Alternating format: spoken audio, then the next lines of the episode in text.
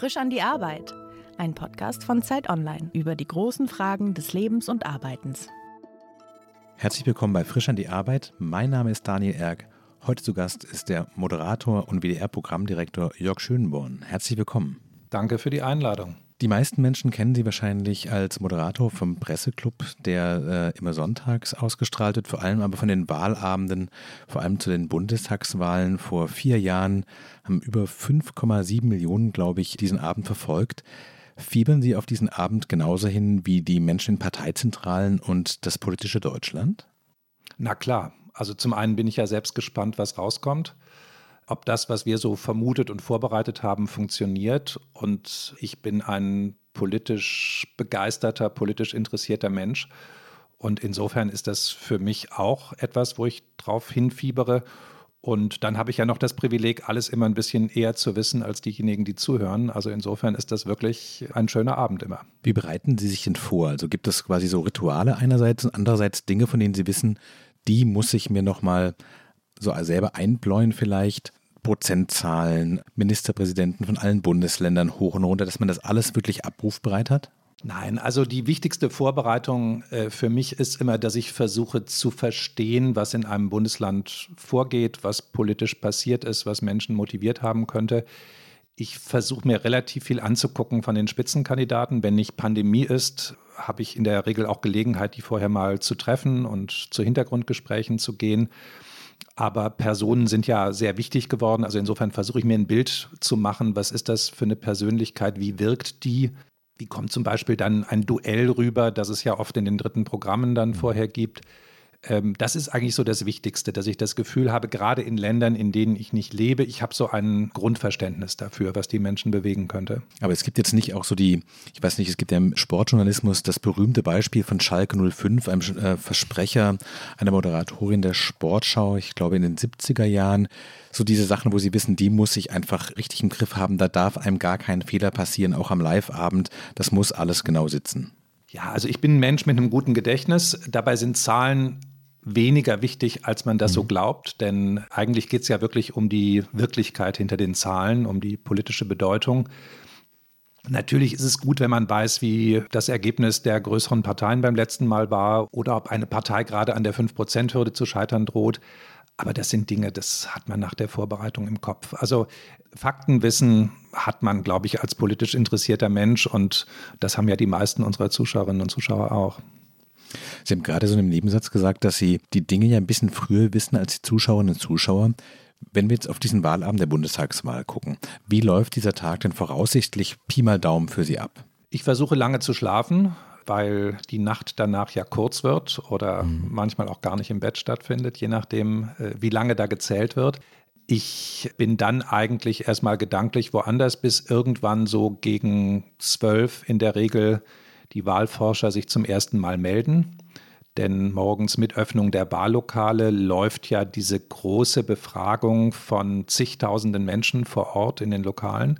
Und ähm, anders als die Urnen wird eben nicht um 18 Uhr geleert, sondern diese Wählerbefragungen werden stündlich ins System eingegeben. Und da ist jetzt 9 Uhr, 10 Uhr ein bisschen früh, aber so um 12 meldet sich in der Regel Reinhard Schlinkert. Das ist der Chef des Instituts, das wir mit der Wahlforschung beauftragt haben und gibt mir so die ersten Hinweise. Und ähm, um 13 Uhr kommt das nochmal. Und dann setze ich mich mit meinem Team zusammen. Meistens essen wir irgendwo Pizza oder Nudeln und gehen dann durch, was heißt das, was wir an Erkenntnissen haben, jetzt so für unsere Szenarien, für das, was wir uns überlegt haben. Was überlegen Sie sich denn? Was sind diese Szenarien? Sind das Gäste? Ist das die Dramaturgie des Abends? Nein, die Szenarien sind im Grunde zu erklären, welche wesentlichen Veränderungen es gegeben hat. Mhm. Also, wenn Sie jetzt an die letzten Landtagswahlen denken, etwa in Sachsen-Anhalt, warum hat es in den letzten Tagen so eine deutliche Veränderung, in dem Fall zugunsten von Herrn Haseloff, aber auch in mhm. Rheinland-Pfalz zugunsten von Frau Dreier gegeben? Das ist etwas, was ein bisschen erwartbar ist, aber wo wir vorher natürlich überlegen müssen, haben wir in den vielen Befragungen, erkennen wir Gründe, kann ich das später mhm. erklären? Anderes wichtiges Szenario ist natürlich immer das Mehrheitsszenario. Also äh, haben wir einen Abend, wo um 18 Uhr klar ist, wer mit wem regieren kann? Oder bleibt das bis zum Schluss offen, etwa weil eine Partei an der 5%-Hürde hängt? Das sind so, also im Grunde ist der Kern ja zu erklären, welche Verschiebungen hat es gegeben, entweder mhm. gegenüber der letzten Wahl oder gegenüber den Umfragen vor ein paar Wochen. Wenn man so eng und auch so fundiert auf Politik draufschaut, wie Sie das machen in dieser Vorbereitung dieser Wahlabende, gibt es Dinge, von denen Sie merken, das ist schwer zu vermitteln an die normalen Wählerinnen und Wähler, weil das eine Komplexität erreicht, die sich, ich weiß nicht, in einem Beitrag im Fernsehen, aber auch in einem Artikel schwer zusammenfassen lässt, wo man da bemerkt, da tun sich Dinge, das liegt vielleicht nicht in der Person. Es ist nicht so einfach Gewinner und Verlierer und jemand setzt sich durch, sondern kleinere Dinge, die trotzdem wichtig sind. Ja, die Wahlen lesen sich sehr unterschiedlich. Also manchmal sind sie in der Tat wie ein offenes Buch und es ist relativ leicht zu erklären, warum ein populärer Kandidat mit einem bestimmten Thema ja, gewonnen hat oder vielleicht auch gescheitert ist, weil er es falsch gespielt hat. Und manchmal ist es irgendwie ein graues Bild und wir merken dann auch am Wahltag, wir haben nicht die richtigen Fragen im Vorfeld gestellt. Denn wir haben ja nur Antworten, wenn wir in den Befragungen vorher die richtigen Themen adressiert haben, die richtigen Vermutungen über Stimmungen formuliert haben. Ich nenne mal etwas, was uns über mehrere Jahre beschäftigt hat. Das war die Flüchtlingskrise mit ihren politischen Auswirkungen, vor allem ja mit dem Wiedererstarken der AfD. Und da haben wir über mehrere Wahlen hinweg versucht, Erklärungsmuster zu finden. Also die einfache Nummer war klar. Zerstrittenheit in der Union, das ist nicht populär. Die AfD hat einfache Antworten, das ist für bestimmte Menschen interessant. Aber wir haben versucht, genauer zu verstehen, was ist es jetzt, was über die AfD-Wählerschaft hinaus doch viele Menschen so kritisch gegenüber den, sag mal, flüchtlingsfreundlichen Parteien einstellt. Und da sind wir dann so mit vielen Versuchen drauf gekommen, dass es in Teilen der Bevölkerung einfach die Angst vor dem Verlust gelebter Kultur, gelebten Alltags, Verlust von Sprache, von vielen mhm. Dingen gibt, die sie bedroht sehen durch fremde Menschen. Und so etwas herauszuarbeiten, das gelingt dann nicht bei einer Wahl, sondern da haben wir mhm. über einige Landtagswahlen hinweg an Formulierungen gearbeitet, die wir dann zur Bundestagswahl 2017, finde ich, prima hatten, wo wir das dann sehr gut erklären konnten. Es gibt ja politische Veränderungsprozesse, die sich tatsächlich schwer zusammenfassen lassen. Also ich dachte gerade an sowas wie wenn die Landeslisten, die Direktkandidatinnen und Kandidaten der Parteien einen Generationswechsel sehen, wenn man sieht, dass bestimmte Parteien viel mehr weibliche Kandidatinnen haben, viel mehr Kandidaten und Kandidatinnen mit migrantischem Hintergrund, dass über 16 Bundesländer und die ganzen Wahlkreise den Überblick zu behalten und zu sagen, so was heißt es eigentlich für so ein Parlament? Was für ein Generationswechsel findet da statt?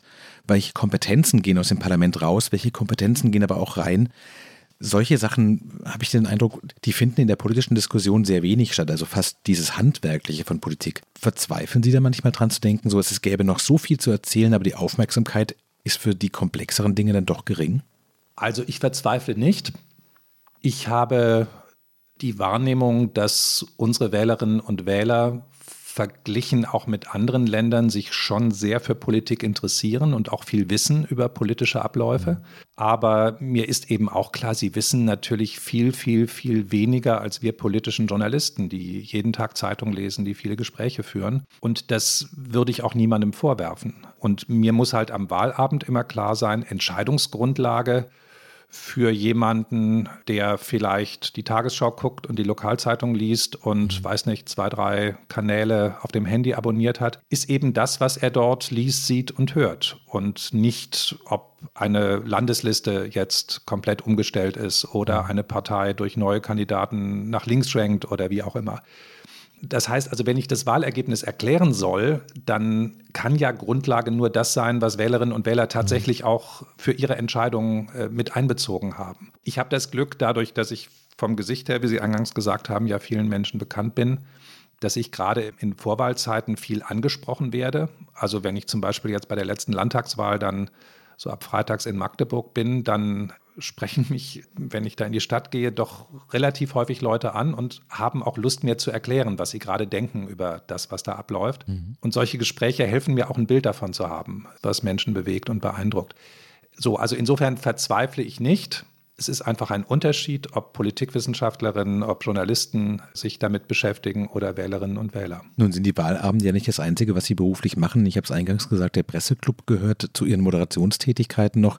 Vor allem sind Sie aber auch Programmdirektor für Information, Fiktion und Unterhaltung beim WDR. Gibt es da etwas, wo Sie sagen, sowas, das ist eigentlich dafür brennig? Sind es die Wahlen, auf die Sie hinfiebern und das andere ist ein sehr guter Job, aber der politische Journalismus, das ist doch, wo ihr Herz schlägt? Ja, jetzt kann ich eigentlich nur falsch antworten. Ich war ja viele Jahre Chefredakteur und mhm. als ich Programmdirektor wurde, habe ich sehr ernsthaft überlegt, die Bildschirmarbeit komplett aufzugeben.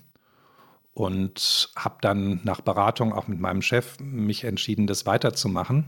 Aber es ist viel stärker in den Hintergrund geraten, als ich das vermutet hätte. Denn als Programmdirektor ist meine wichtigste Aufgabe mit den Kolleginnen und Kollegen in der Geschäftsleitung, den WDR, die ARD an die digitale Welt anzupassen, Veränderungen voranzutreiben. Und das ist etwas, was am Anfang sehr anstrengend war, weil ich einfach viel Wissen brauchte, mich mit vielen Dingen beschäftigen musste, von denen ich nicht so viel Ahnung hatte. Und heute macht mir der Alltag dann Spaß, wenn ich sehe, wo wir uns verändern, wo etwas gelingt, wo ich Entwicklungschancen gesehen habe und wir vielleicht, sag mal, Beispiel datengestütztes Arbeiten mit kleinen Schritten vorankommen. Das ist ehrlich gesagt das, was mich im Alltag ganz überwiegend begeistert. Und dann, einer meiner letzten Presseclubs war zum Thema Afghanistan angesichts der aktuellen Ereignisse. Dann fange ich samstags an, mich da einzulesen und überlege, was mache ich in der Sendung morgen früh, wie baue ich sie auf. Und dann bin ich plötzlich in einer anderen Gedankenwelt. Und dann bin ich davon genauso begeistert. Aber im Alltag habe ich in der Tat wirklich einen Managementjob, der mich prägt. Gibt es dabei so eine Art Wechselwirkung zu sagen, so der Journalist Jörg Schönborn lernt Dinge bei den Moderationen, die für den Programmdirektor auch wichtig sind, dass er sie auf dem Schirm hat und andersrum, welche Dinge nimmt man aus der journalistischen Praxis dann mit, die einem dann helfen, als Pro Programmdirektor bestimmte Prozesse vielleicht besser in den Griff zu kriegen, wenn man eben das nicht entkoppelt, sondern wenn man beides macht. Es geht ja in beiden Fällen darum zu verstehen, wie sich unsere Gesellschaft und wie sich unser Publikum entwickelt. Und da gibt es schon große Überschneidungen. Wir sind ja als Gesellschaft einem enormen Veränderungsstress ausgesetzt. Noch nie hat Menschheit erlebt, dass technische Veränderungen sich so schnell auf den Alltag auslösen. Alles, was wir in den letzten Monaten erlebt haben, Pandemie, Hochwasser als Folge des Klimas, der Zusammenbruch in Afghanistan, sind ja Folgen einer globalen Veränderung, die in unserem Alltag ankommt. Und dieser Veränderungsstress teilt nach meiner Beobachtung die Gesellschaft ähm, gar nicht mehr so wie früher unten und oben, arm und reich, sondern die wesentliche Teilung ist, ob Menschen im Alltag offen sind für Veränderungen und sagen, hey, cool, damit komme ich klar, ich sehe viel Positives daran, ich versuche mhm. mitzumachen. Oder ob sie so eingestellt sind, dass sie sagen, äh, ich halte fest an dem, womit ich groß geworden bin, ich will diese Veränderung nicht. Und diese, diese Teilung bestimmt Wählerschaften. Also die AfD, das Phänomen AfD ist natürlich ganz klar eines, das auf Halten, auf Bewahren, auf Nicht-Verändern, auf Zurückdrehen auch sehr stark ist. Ähm, und dieses Verhalten bestimmt auch unsere Nutzerinnen und Nutzer als Medienanbieter. Also äh, das, was wir hier machen, ein Podcast, ist ähm, ein super Angebot für Menschen, die sagen, cool, ich kann selbst bestimmen, ich drücke auf mein Handy oder gucke, was meine Playlist mir anbietet. Aber es ist eben etwas, was von Menschen ignoriert wird, die sagen, ich will einschalten und gucken, was mir da geboten wird von Redakteurinnen und Redakteuren. So, also insofern, äh, dieses ganz große Thema der Veränderung ist ein politisches und es ist ein ganz praktisches für alle, die Medien machen. Wenn Sie auf Ihre berufliche Tätigkeiten gucken, was Sie so im letzten Jahr machen, gibt es Momente, wo Sie sagen, dafür arbeite ich, dafür mache ich diesen Beruf, das ist mein Glück im Arbeitsalltag? Ja, die gibt es. Die gibt es also wir haben im digitalen Wandel im WDR sehr stark daran gearbeitet, im ständigen Feedback, im ständigen Austausch mit Nutzerinnen und Nutzern zu arbeiten. Nicht einfach das anzubieten, was Redakteurinnen und Redakteuren gerade gefällt, sondern immer zu überprüfen, was, was kommt da zurück. Und ich hatte zum Beispiel in unserem Newsroom Gelegenheit, dass mir Kolleginnen und Kollegen präsentiert haben, was haben wir gerade an Produkten und wir haben da über ein TikTok-Angebot für Schülerinnen und Schüler, so sag mal 15, 16 gesprochen und den Kontakt mit einer Schulklasse, die jede Woche zurückmeldet, was habt ihr gerade für Filme im Nachrichtenangebot. Und ähm, als die mir geschildert haben, wie überrascht sie sind, dass Videos über den Alltag in europäischen oder anderen Ländern eine große Rolle spielen. Dass ein Video aus Nordirland das meistgenutzte in diesem Kanal war von Schülerinnen und Schülern, die nicht alle aufs Abitur zugehen, aber die einfach wissen wollten, wie geht es da den Gleichaltrigen. Das hat mich total begeistert, weil mir klar war, wir von uns aus als Redakteurinnen und Redakteure wären nie auf die Idee gekommen, den Kanal in diese Richtung zu entwickeln, aber da funktioniert Feedback. Mhm. So, das sind so, ist nichts, ist jetzt ein ganz kleiner Teil unseres Angebots, aber ist so ein Beispiel dafür, wo ich denke, cool, ich freue mich, da funktioniert das, was wir verabredet haben. Sie haben gerade von der Veränderungsbereitschaft in der Bevölkerung gesprochen und was es aber auch für die mediale Arbeit bedeutet. Was ist für Sie kniffliger? Die Überforderung durch die Dynamik, durch die Schnelligkeit, durch die Veränderung der Gesellschaft? Oder sind es die gleichbleibenden Prozesse, die Bürokratie, die bei solchen großen Projekten ja auch notwendig ist, die langen Besprechungen? Was stresst Sie dabei mehr?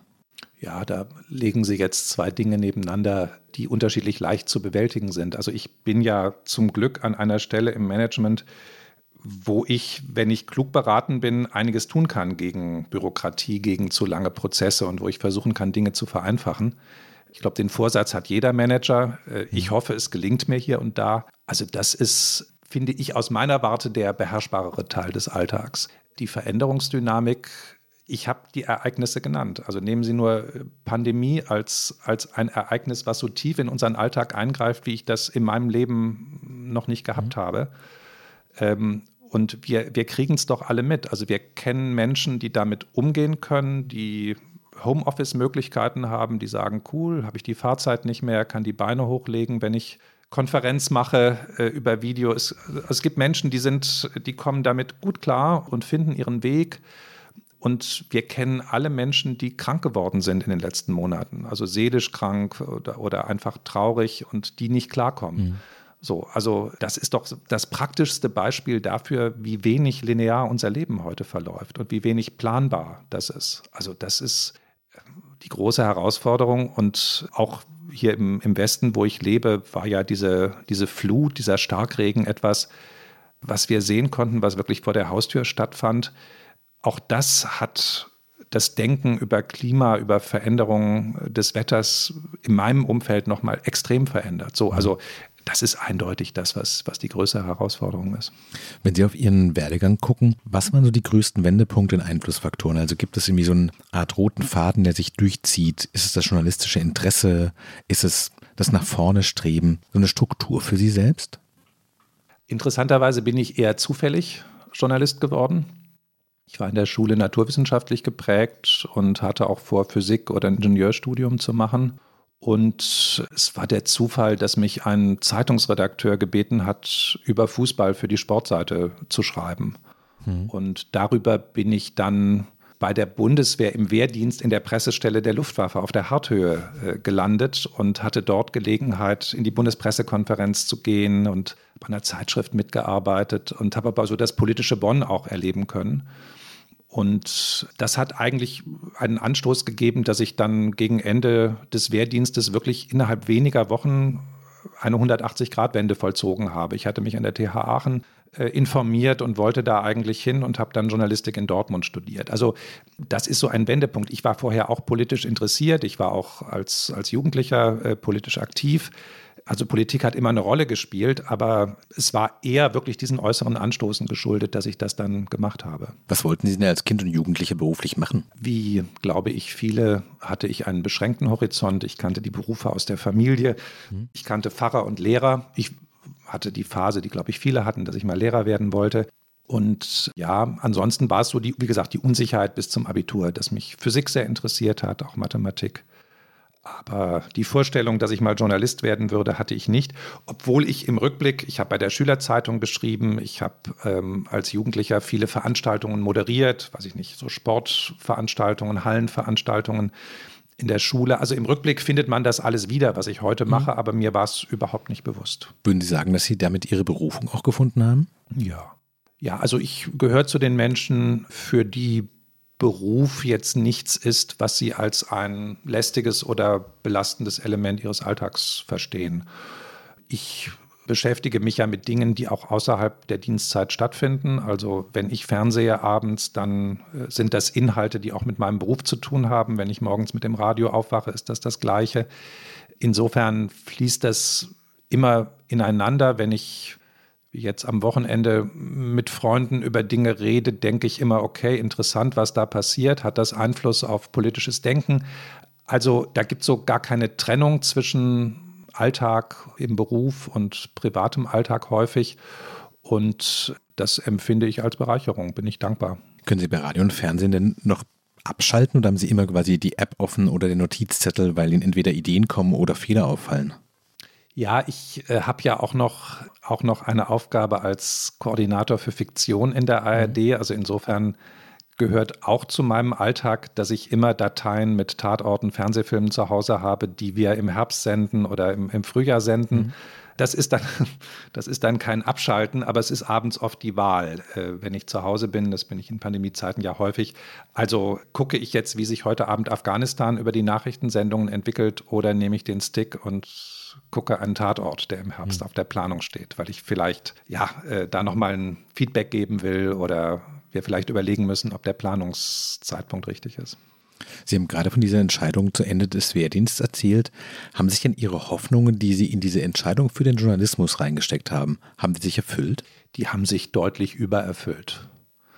Mir war, als ich meine ersten Zeitungsartikel geschrieben habe beim Solinger Tageblatt, ähm, mir war sehr bewusst, wie sehr ich die öffentliche Wirkung mag. Das ist ja in der Lokalzeitung so, Sie treffen ja jeden Tag Menschen, die gelesen haben, was Sie gestern geschrieben haben. Und das, ja, das, ähm,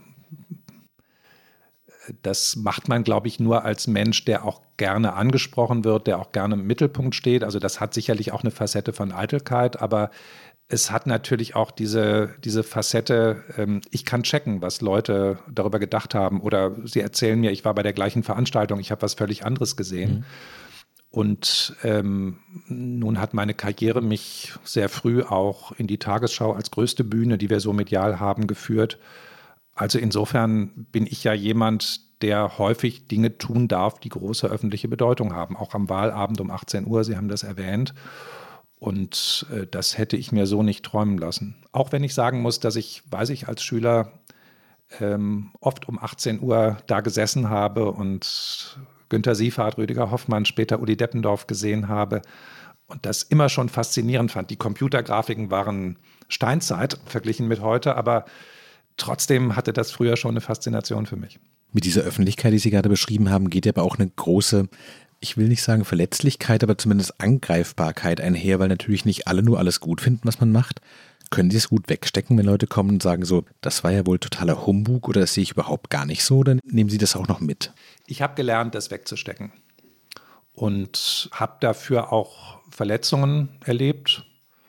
Ich erinnere mich noch gut, ich hatte mal ein Interview mit Wladimir Putin unter sehr kuriosen Umständen in Moskau und habe damals nicht verstanden, wie schnell ich dann zum Gegenstand von Trollen und einer gezielten ja, persönlichen Diffamierung geworden bin. Mhm. Und äh, das, ich habe damals, also ich habe es verstanden und mich geärgert, dass ich mich überhaupt in diese Falle begeben habe, weil ich sie nicht gesehen habe und habe damals einiges gelesen dann im Netz, was mich auch sehr verletzt hat.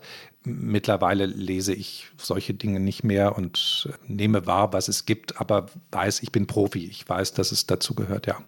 Aber ist so ein Gespräch gerade mit Putin immer was, wo man weiß, man wird in der einen oder anderen Weise, egal wie professionell man ist und egal wie viel Erfahrung man hat, man wird nicht alle Flanken zukriegen sozusagen. Man zahlt immer ein bisschen Lehrgeld, weil auf diesem Level von Politik die Bandagen so hart sind, so möchte man vielleicht gar nicht werden, dass man das alles ab kann. Absolut. Also wer sich live vor eine Fernsehkamera stellt und wer das wie ich auch in Situationen tut, äh, die man nicht skripten und, mhm. und genau vorplanen kann. Also ich mache ja auch Fehler im Fernsehen und eigentlich hoffe ich, dass das Publikum das versteht, wenn man sich verspricht mhm. oder vielleicht auch mal einen Zusammenhang falsch sieht und das später korrigieren muss. Aber ich habe gelernt, dass es dafür auch Häme gibt und, und persönliche Angriffe.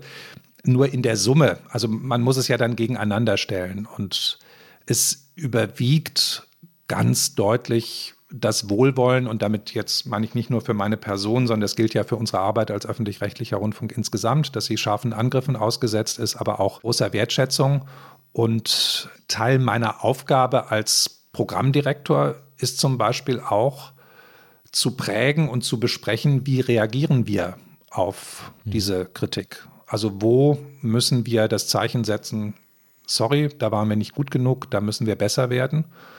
Und wo muss man auch sagen, diese Kritik ist maßlos, unangemessen, von der Form her nicht akzeptabel und das weisen wir zurück. Wie sehr hat Sie das in den letzten Jahren beschäftigt? Der WDR hatte ja ein paar Mal so Diskussionen auch in der Öffentlichkeit um die Frage, welche Beiträge sind gerechtfertigt, wofür entschuldigt man sich, muss man sich als Rundfunk sozusagen positionieren? Das scheint mir ein Drahtseilakt, bei dem man eigentlich nur Fehler machen kann, aber die richtige Lösung, die gibt es in der Form zumindest als so, so machen wir das immer eigentlich nicht, oder? Nein, also die Vorstellung, man könne Fehler vermeiden, die ist irrig. Also die habe ich vielleicht früher auch mal gehabt. Mhm. Gerade als Chefredakteur denkt man dann, okay, wenn alles sorgfältig recherchiert und abgenommen ist, dann muss es möglich sein, Fehler zu vermeiden. Heute weiß ich, also ich bin als Programmdirektor gegenwärtig für 30, 40, 45.000 Videos verantwortlich, die irgendwo in der Mediathek oder sonst wo in Veröffentlichung sind, mhm. aus teilweise weit zurückliegenden Jahren. So, es ist völlig unmöglich, dass es dort nicht Fehler gibt, auch nicht viele Fehler gibt. Und deshalb habe ich gelernt, ich glaube, wir haben das auch im BDR gelernt, dass deshalb der Umgang mit den Fehlern das Entscheidende ist und die Haltung, die man dazu an den Tag legt. Und das ist dann genau die Grenze. Also nicht jede Kritik ist berechtigt. Viel Kritik ist berechtigt. Schwierig ist Kritik, bei der man nicht gleich sieht, dass sie berechtigt ist. Also man hat immer als engagierter Macher den Reflex zu sagen, das stimmt nicht, weil. Mhm. Man hat ja genau im Kopf, warum man so formuliert oder, oder so veröffentlicht hat. Und in einer Welt, wo alles sichtbar bleibt, wo nichts verschwindet und wo jeder sehr schnell und wirksam kritisieren kann über soziale Medien, ist es wichtig, diesen Moment zu haben, wo man sortiert und überlegen muss, was ist jetzt berechtigt und weise ich zurück oder gebe ich das Signal stimmt oder ich prüfe oder wir denken nach. Wir haben ja vorhin schon über das gesellschaftliche Momentum dieser Rückbesinnung und der, weiß ich nicht, Melancholie für einfache Zeiten gesprochen. Gleichzeitig wissen wir, es gibt einen äh, stark voranschreitenden demografischen Wandel.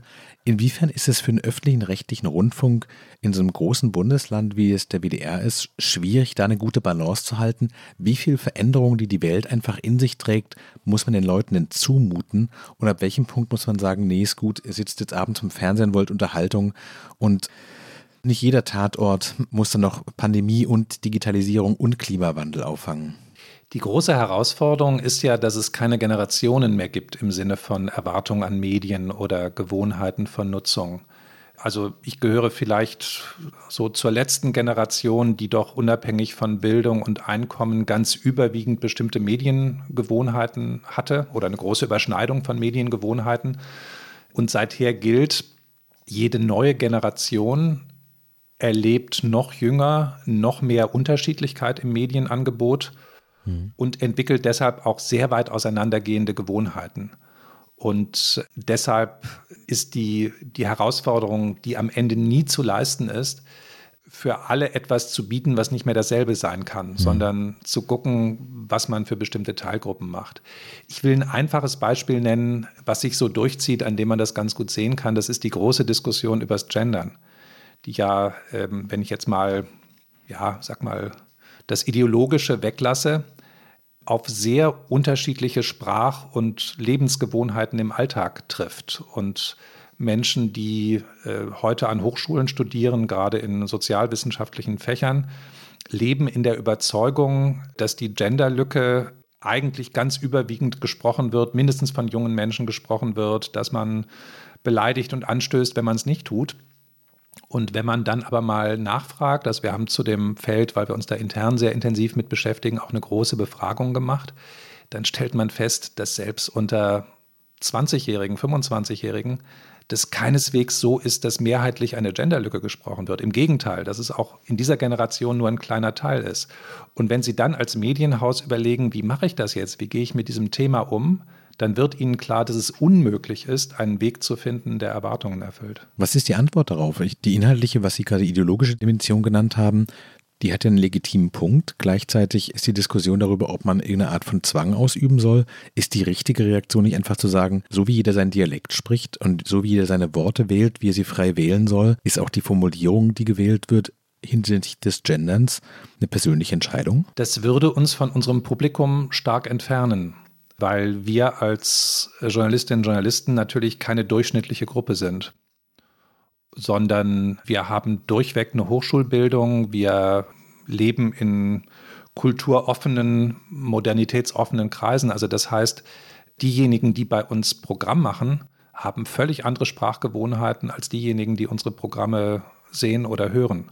Mhm. Und da treffen wir so, und, je, und jetzt kommt halt das Interessante, also jetzt könnte es ja sein, dass die Mehrheit einfach sagt, okay, da gibt es, also die Publikumsmehrheit, ne, da gibt es neue Gewohnheiten und es verändert sich so viel, da gehen wir einfach mit, so wie plötzlich in der politischen Debatte, weiß ich nicht, eine neue Partei oder ein neues Wort auftaucht. Also wir gewöhnen uns ja an Veränderungen, die wir nicht ignorieren. An der Stelle greift aber Sprache sehr ins Persönliche und der Teil der Gesellschaft, der sich mit Veränderungen schwer tut, zeigt nicht nur keine Bereitschaft zu verändern und, und die Sprache anzupassen, sondern im Gegenteil betrachtet es als Eingriff, als Bedrohung, als, ja, als, äh, als bedrohlichen Niedergang der eigenen Kultur, das hören zu müssen. Mhm. Und deshalb ist das gerade so, das ist so ein, ja, wirklich ein Signal dafür, wie Gesellschaft sich dort unterschiedlich entwickelt. Ich glaube übrigens, dass das, also all diese Dinge sind irgendwann im Rückblick auch läppsch. Also äh, man, man ist in einer Zeit, wo das total kontrovers diskutiert wird und die Leute sich, sich wirklich in den Haaren liegen äh, darum, wie man das jetzt richtig machen soll. Und oft ist bei diesen Debatten in fünf Jahren der Rückblick äh, einer, wo man lächelt. Ich weiß nicht, wie es sich bis dahin entwickelt wird. Vielleicht ist dann die Genderlücke verschwunden oder sie hat sich durchgesetzt oder wir sind alle total tolerant. Aber die Erfahrung ist, irgendwann hat sich sowas mhm. auch überlebt. Sie haben vorhin erzählt, Sie haben ja quasi einen Tagesjob als Programmdirektor. Sie gucken sich abends entweder die, Tatorte an, die der Rest des Landes dann im Herbst und Winter sehen wird. Samstags bereiten Sie dann den Presseclub vor, sonntags moderieren Sie den Presseclub und dann kommen noch die Wahlabende dazu. Wie ist die Work-Life-Balance? Kommen Sie viel dazu abzuschalten, wortwörtlich? Ja, also viel ist relativ und ich äh, glaube, das, das würden jetzt Menschen unterschiedlich beurteilen, aber zu den Dingen, die ich auch früher nicht so gut konnte, aber die ich heute gelernt habe, gehört in der Tat auch abzuschalten. Und äh, dazu gehört im Urlaub wirklich nur einmal die Woche mit Köln zu telefonieren und zu wissen, es gibt da einen Stellvertreter, ein Team, das sich um alles kümmert. Und dazu gehört für mich auch, also es ist nicht jeder Abend so, sondern ich habe auch Abende, wo ich mir irgendwas aussuche, was meiner Frau oder mir Spaß macht. Und äh, dazu gehört zum Beispiel auch, dass ich niemand bin, der auf jede Mail guckt, die reinkommt, sondern ich mache irgendwann gedanklich Feierabend. Dann schreibe ich auch in unsere Bürogruppe, das war's jetzt. Und dann wissen alle, ich bin erreichbar, wenn es nötig ist, aber dann erwartet niemand mehr, dass ich reagiere. Aber das gehört in so einem entgrenzten Job absolut zu dem, was nötig ist. Und was ich übrigens durch den Presseclub gelernt habe, weil damit die Ausbeutung der Wochenenden, als ich das vor vielen Jahren angefangen habe, wirklich voranschritt. Und ich dann damals irgendwann gemerkt habe, dafür muss ich dann in meinem Kalender andere Fenster blockieren. Also ich brauche den Ausgleich. Mir reicht nicht ein Wochenende von Sonntag 15 Uhr bis zum Tatort. Sind Sie sich selbst ein guter Chef? Wie meinen Sie das? Können Sie sich gut Feierabend geben? Können Sie sich gut loben? Sind Sie zufrieden mit den Dingen, die Sie hinkriegen? Oder sind Sie eigentlich eher so ein bisschen immer leicht unzufrieden? Also in unseren internen Debatten, ich habe eine Programmdirektorin, Kollegin, Valerie Weber. Wir beide sind gemeinsam für, für alle WDR-Programme verantwortlich, haben das ein bisschen aufgeteilt, aber letztlich beraten wir die wichtigen Dinge immer zusammen und da bin ich so oft in der Halbvollrolle. Also wenn wir auf das Glas gucken und äh, uns fragen, ob wir die Entwicklungen, die wir so bewirkt haben, positiv oder negativ sehen, dann bin ich sehr oft zufrieden und sie hält mich dann für zu genügsam. Also vielleicht beantwortet das die mhm. Frage, ich mache mir nicht ständig Druck, dass es noch schneller, noch besser sein muss. Gibt es diese Momente, wo Sie, weiß nicht, nach einem sehr vollen Tag abends lange gearbeitet haben und wissen, am äh, nächsten Tag wird es nicht deutlich besser, wo Sie mit einer Sehnsucht auf Rente und Pension gucken und denken so, und irgendwann ist einfach nur Zeit für alles andere. Nee, also auf Rente und Pension nicht. Es gibt diese Tunnelwochen, also da weiß man oder eine Folge von Tagen, da guckt man irgendwann abends in den Kalender und weiß, okay, die nächsten fünf Tage ist Tunnel, da brauche ich jetzt Energie, da muss ich durch. Im Moment ist ja so, ich mal durch Pandemie, ich reise wenig, da sind die Tage ja ein bisschen leerer, weil der Abend in der Regel frei ist. Das mhm. ist ja in anderen Zeiten nicht unbedingt so. so. Also diese, diese Phasen gibt es. Dann freue ich mich aber, weiß ich nicht, auf den nächsten Urlaub oder auf ein Wochenende, das vielleicht wirklich mal frei ist. Oder ja, für mich ist mein Zuhause, meine Umgebung hier, Garten und diese Dinge ist ein wichtiger Ausgleich. Und dann äh, erfreue ich mich an der Vorstellung, dass irgendwann da im Kalender ein Fenster ist. Glauben Sie, dass Sie Ihre beste berufliche Position noch vor sich haben, weil Sie weiter Erfahrung sammeln, weil Sie Fehler gemacht haben, die Ihnen geholfen haben, weil Sie einfach Dinge besser im Griff hat, weil jeder Beruf ja letztlich auch ein Handwerk ist? Oder haben Sie so eine leichte Sehnsucht nach den Anfängen, in dem man hungrig ist und die Lernkurven sind steil und man lernt ganz viel Neues und es ist alles mit Euphorie voll und man hat noch keinen Funken Abgeklärtheit in sich? Also ich habe keine Sehnsucht nach früher. Ich habe großartige Sachen erlebt in meinem Beruf. Also gerade als ich noch mehr journalistisch gearbeitet habe. Ich war in Situationen dabei, in weniger schönen, aber auch in tollen, die, also die ich gerne in Erinnerung habe. Aber ich bin jetzt in einer Situation, wo ich, wenn es gut läuft, die Möglichkeit habe, tolle Sachen zu bewirken. Und das, was meinen Alltag eher prägt, ist, dass ich Phasen habe, wo ich das Gefühl habe, ja, jetzt weiß ich, was wir da tun müssen, jetzt habe ich eine Idee, was die nächsten Schritte sind und dann fühlt sich das super an, dann versuche ich zu überzeugen, dann haben wir Dialoge im Haus, dann treffe ich Leute, dann versuche ich in der ARD davon zu überzeugen. So, es gibt aber auch die Phasen, wo ich ratlos bin und wo ich die Aufgabe sehe und das Gefühl habe, andere, vielleicht Konkurrenten, haben die Idee, was man gerade machen muss oder aber ich habe sie gerade nicht. So, das, das ist eher so das Wechselspiel. Und ich glaube, es ist auch wichtig, dass es das Wechselspiel ist, denn man wird auch ignorant, wenn man glaubt, immer die Lösung zu haben. Aber es muss auch die Momente geben, wo man auch als Chef ausstrahlen kann, Leute, das ist jetzt gut und mhm. lasst uns das machen. Damit kommen wir voran. Aber das ist eher so, äh, ja, ich sag mal, diese Tunnelphasen sind Phasen, wo es oft nicht die guten Ideen gibt und wo nicht die Zeit ist, zu zweifeln oder nochmal nachzulesen oder jemandem zu sagen, schau mal bitte, ob du zu dem Thema irgendwas findest. Deshalb sind es auch die weniger begeisternden Phasen, weil die Erfolgserlebnisse sind Erkenntnis. Ja, also das ist wirklich, wenn man, wir haben uns mit vielen Datenthemen in den letzten Monaten beschäftigt und wenn man an so einem Moment ist, wo man sagt, ja genau, so machen wir es. Das ist jetzt ein Team, was bestimmte KI-Instrumente mhm. einbeziehen soll. Das ist jetzt die Aufgabe. Äh, so wollen wir es im Betrieb verbinden, dass es auch über die Bereiche hinweg wirken kann so, dann ist das klasse, aber dazu braucht es vorher auch Muße. Also es braucht auch die Phasen, wo man nicht überlastet ist, wo der Kopf zum Denken frei ist. Da fehlt mir das Reisen auch ein bisschen. Also Dienstreisen, wenn man irgendwo sitzt und aus dem Fenster guckt, im Flugzeug, im Auto, im, im Zug oder so, sind natürlich auch Reflexionsphasen. Also da gibt es dann oft auch die Stunden, wo man gerade keinen Telefontermin hat, sondern einfach nur da sitzt und so, manchmal braucht man es zur Erholung, aber manchmal ist es auch total kreativ. Und dann ist die Idee da und dann ruft man jemanden an, fragt, was hältst du davon?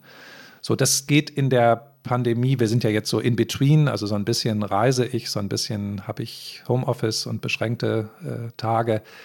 So, das, das ist, droht ein bisschen ins Hintertreffen zu, zu geraten. Wir haben ähm, zu Eingangs über den Wahlabend gesprochen und dass Sie mit Ihrem Team, bevor Sie quasi in Medias Res gehen, Pizza essen. Gibt es ein Ritual, wenn die Kamera ausgeht? Wenn alle Ergebnisse verkündet, alle Interviews geführt sind, alle Tränen geflossen, alle Schalten zu jubelnden oder bedrückten Gesichtern, Parteizentralen durch sind, das rote Licht in der Kamera geht aus. Was machen Sie? Das hängt davon ab, ob wir Frühwoche haben. Also es gibt, es gibt die Wochen, wo das Morgenmagazin ja. droht und dann ist es vielleicht 1 Uhr und man weiß irgendwie, okay, jetzt noch einen Absacker trinken, aber ansonsten, weiß ich nicht, der Wecker klingelt sehr früh und morgen früh musst du wieder da stehen. Wenn aber das ZDF mit dem Morgenmagazin dran ist, dann weiß ich, dass die Kollegen von Infratest DIMAP geguckt haben, ob die Hotelbar oder sonst irgendwo in der Nähe was auf ist und dann sind die ersten auch schon da. Also ich hm. gehöre mit meinem kleineren Redaktionsteam immer zu den letzten, weil wir dann noch ja, weiß nicht, Nachtausgabe oder sowas bedient haben oder Phoenix. So, und dann, dann sitzen wir dann noch in der Runde zusammen und dann ist auch egal, wie kurz die Nacht wird. Ganz, ganz herzlichen Dank. Das war frisch in die Arbeit heute mit Jörg Schönborn, den Sie demnächst beim Wahlabend einen ganzen Abend vor der Kamera verfolgen können. Mein Name ist Daniel Erck. Wenn Sie Fragen haben, schreiben Sie uns gerne eine E-Mail an frischandiearbeit.zeit.de. Herr Schönborn, schön, dass Sie sich Zeit genommen haben. Sehr gerne, danke.